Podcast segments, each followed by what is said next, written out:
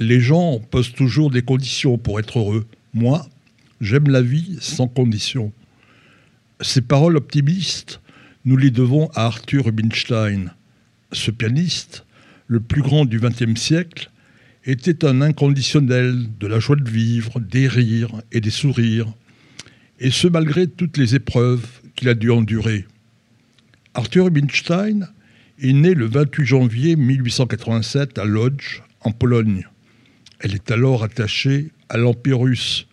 Le nouveau-né est le petit dernier des sept enfants de la famille Rubinstein.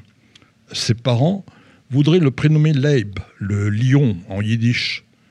Mais un de ses frères insiste pour qu'on l'appelle Arthur. Ce sera donc Arthur. Son père, Isaac, c'est un marchand de tissus, mais ses affaires marchent mal. Il est au bord de la faillite. L'antisémitisme et les pogroms, Isaac Rubinstein les a payés au prix fort. Ses parents ont été tués par les Russes. Dans la famille Rubinstein, on doit survivre et on n'a pas le temps pour les loisirs. Pourtant, la sœur aînée d'Arthur prend des cours de piano. Il voudrait faire de même. Apprends le violon, lui dit son père. Si on doit partir un jour, c'est plus facile à transporter. Mais Arthur résiste à son père et commence à étudier le piano. À l'âge de 7 ans, le jeune Rubinstein donne son premier concert à Lodz, sa ville natale. Il part ensuite à Berlin pour se perfectionner et il va commencer à jouer un peu partout. Arthur ne va pas à l'école comme tous les adolescents de son âge. Il a un précepteur qui lui donne une solide culture. À 14 ans, Arthur est capable de lire des livres en polonais, en russe, en français, en anglais et en allemand. En 1910, il a 23 ans, Arthur Rubinstein prend un risque énorme. Il part à Saint-Pétersbourg il veut participer à un concours de piano, mais il est interdit à un juif polonais de rester plus d'une journée dans la capitale de la Russie. Rubinstein passe à travers les mailles du filet. Il ne gagne pas la compétition, mais il se fait remarquer pour sa virtuosité. La Première Guerre mondiale éclate le 28 juillet 1914. Rubinstein va s'installer à Londres. Il continue à donner des concerts un peu partout dans le monde. Un jour, il embarque pour faire une tournée aux États-Unis, mais une tempête fait rage. Arthur ne perd pas son sang-froid.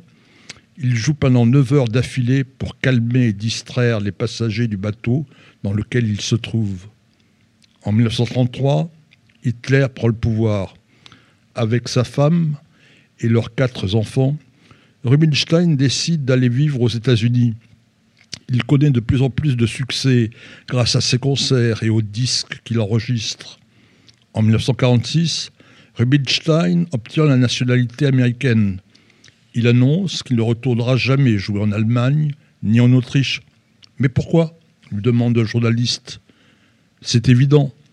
Plus de 100 membres de ma famille ont été tués par les nazis.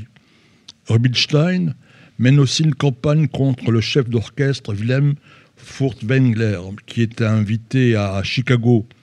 Jamais, jamais je ne jouerai sous la baguette de ce nazi, avertit Rubinstein. Finalement, l'Allemand va annuler son contrat.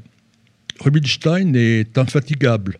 Entre ses débuts et ses adieux en 1976, il donne 6000 concerts dans le monde entier sans en annuler un seul. Il enregistre également 200 disques qui n'ont pas pris une ride. Le dernier le sera avec Zubin Mehta, le chef du Philharmonique d'Israël. Car Arthur Rubinstein aime Israël. Il se produit dans des concerts avec l'Orchestre Philharmonique d'Israël et il refuse de se faire payer. Rubinstein donne en plus des leçons à l'école de musique de Jérusalem.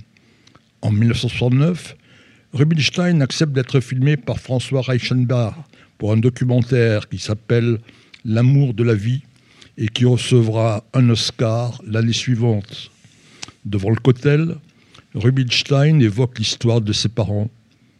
En 1974 est fondé à Tel Aviv le concours international de piano Arthur Rubinstein. Le maître prend la parole.